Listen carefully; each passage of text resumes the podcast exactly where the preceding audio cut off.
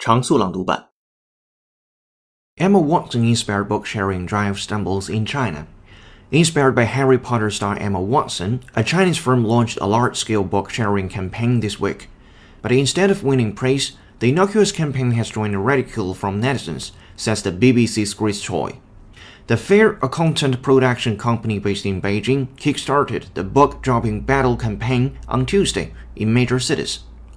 While Emma Watson left about 100 copies of Maya Angelou's Mom and Me and Mom across the New York and London transport networks as part of a community project, the Chinese campaign has become much larger in scale.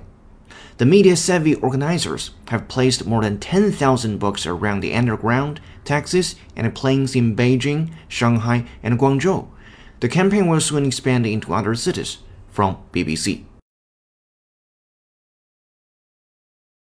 It can also show more innocuous scenes than the punch-ups and arrests that attract news photographers.